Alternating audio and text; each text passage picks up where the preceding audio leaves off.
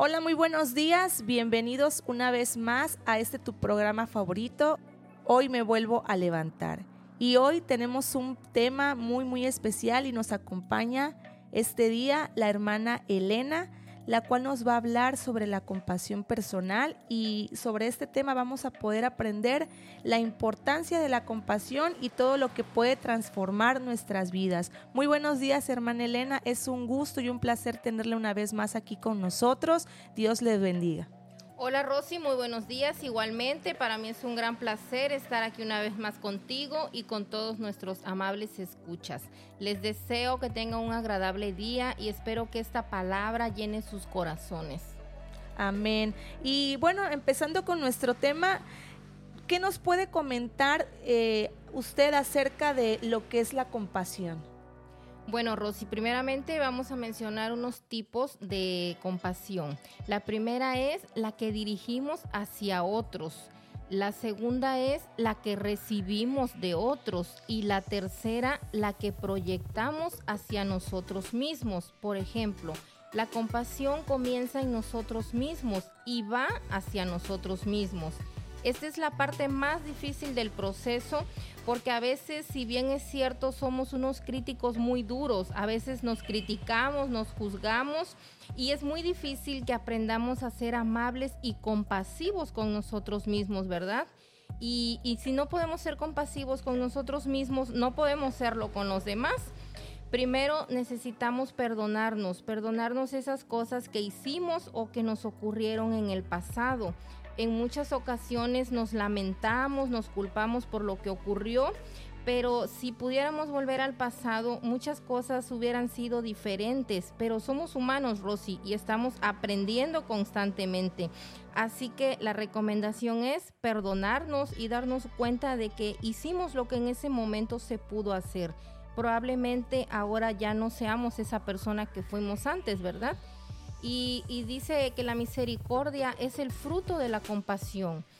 Nuestro Señor Jesucristo es movido a menudo a la compasión, a la misericordia. Dice, la compasión de Jesús es la que le impulsa a actuar misericordiosamente. Él ama, sana, rescata. La propia vida de Jesús es el acto supremo de compasión, porque no merecíamos su sacrificio, Rosy, pero debido al gran amor de Dios, fuimos tratados con misericordia y estamos llamados también a vivir vidas de compasión y misericordia. Vamos a, ver qué nos dice el libro de Mateo capítulo 5, verso 7. Dice la palabra de Dios que bienaventurados los misericordiosos, porque ellos alcanzarán misericordia. Aquí nos muestra compasión Jesús por los demás. Dice que si nosotros somos misericordiosos, también los demás van a ser misericordiosos con nosotros. Mm, y al ser misericordiosos, no solo honramos el mandato de Cristo de amar a nuestro prójimo, sino que también demostramos el poder de su amor, ese poder que transforma vidas, porque somos seguidores de Cristo y estamos llamados a vivir esta misma compasión en nuestra vida diaria, extendiendo misericordia, perdón y amor a todos aquellos que nos rodean. Hay otra historia que me gustaría contarles que está en Mateo capítulo 20, verso del 30 al 34. Nos cuenta la historia de dos ciegos que dice la Biblia que estaban sentados junto a un camino. En esa ocasión ellos escucharon que Jesús iba a pasar por ahí. Dice la Biblia que ellos clamaron diciendo, Señor, Hijo de David, ten misericordia de nosotros. Y la gente les reprendió para que se callaran. Pero ellos clamaban más diciendo, Señor, Hijo de David, ten misericordia de nosotros. Y deteniéndose Jesús los llamó y les dijo, ¿qué queréis que haga? Ellos dijeron, Señor, que sean abiertos nuestros ojos. Entonces Jesús, compadecido, les tocó los ojos y enseguida recibieron la vista y le siguieron. Aquí vemos, Rosy, cómo la compasión de Jesús pudo transformar esas vidas, ¿verdad? Y podemos ver muchos ejemplos más en la Biblia, pero lo más importante de todo esto es que nosotros somos llamados a practicar la misma misericordia de Jesús. Así es, hermana, porque qué fácil resultaría amar a los que nos aman, ¿verdad? Y preocuparnos por aquellos que son cercanos a nosotros.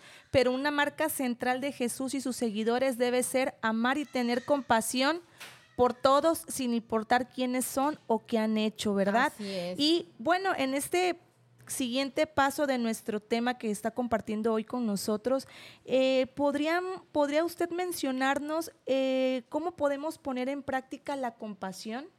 Claro que sí, Rosy. Primeramente, no juzgando la situación en que están en las personas, porque a veces decimos, es que esta persona está pasando tal situación porque cometió pecado, porque hizo tal cosa, y nos volvemos jueces. Entonces, no debemos nosotros de juzgar ninguna situación ni ningún caso, sino ahí mostrar la compasión de las personas, mostrar ese amor por ellos. También podemos ver sus necesidades y ver en qué les podemos ayudar orar por ellos, darles una palabra de aliento, un abrazo. A veces las personas con un solo abrazo, una palabra de aliento, les levanta su, su ánimo. También se puede ayudar de acuerdo a tus posibilidades, Rosy, y a las necesidades de la persona. No es solventarle sus gastos, no es resolverle su situación, pero en lo que se le pueda ayudar y esté en tus posibilidades, ahí mostramos y practicamos la compasión. Siempre que dependamos del Espíritu Santo, Él nos va a revelar las necesidades y las formas de ayudar. Y lo que nunca debemos dejar de hablar es de las promesas y del amor de Dios. Ahí también mostramos y compartimos la compasión que Él tuvo con nosotros un día y que cambió nuestras vidas con el regalo de la salvación. Muy interesante el tema que ha compartido hoy con nosotros nuestra querida hermana Elena. Y así es, como cristianos todos tenemos un llamado a ser compasivos con los demás. Así que la compasión es una marca central de los creyentes y una prueba inequívoca que muestra que realmente amamos a Dios y a nuestro prójimo. Hermana Elena, ¿algo que nos quisiera compartir más? Pues nada más compartirles a todo esa, esa compasión de Jesús con nosotros, diciéndole en esta hora que Dios te ama, que te está esperando, que lo busques y que experimentes su amor. Y si aún no lo has hecho, este es el momento, no esperes más. Que Dios te bendiga y fue un gusto estar con todos ustedes. Así es, esperamos que este tema sea de ayuda y de bendición a tu vida. Es importante estar siempre tomados de la mano de Dios en todo momento. Te recordamos que somos tu iglesia Pan de Vida Puente Moreno y te invitamos a que te congregues en, nuestros, en nuestra iglesia. Tenemos servicios los días miércoles a las 8 de la noche y los domingos a las 11 y a las 5 de la tarde. Que la paz de Dios reine tu hogar. Te mandamos muchas bendiciones y nos vemos en el próximo episodio.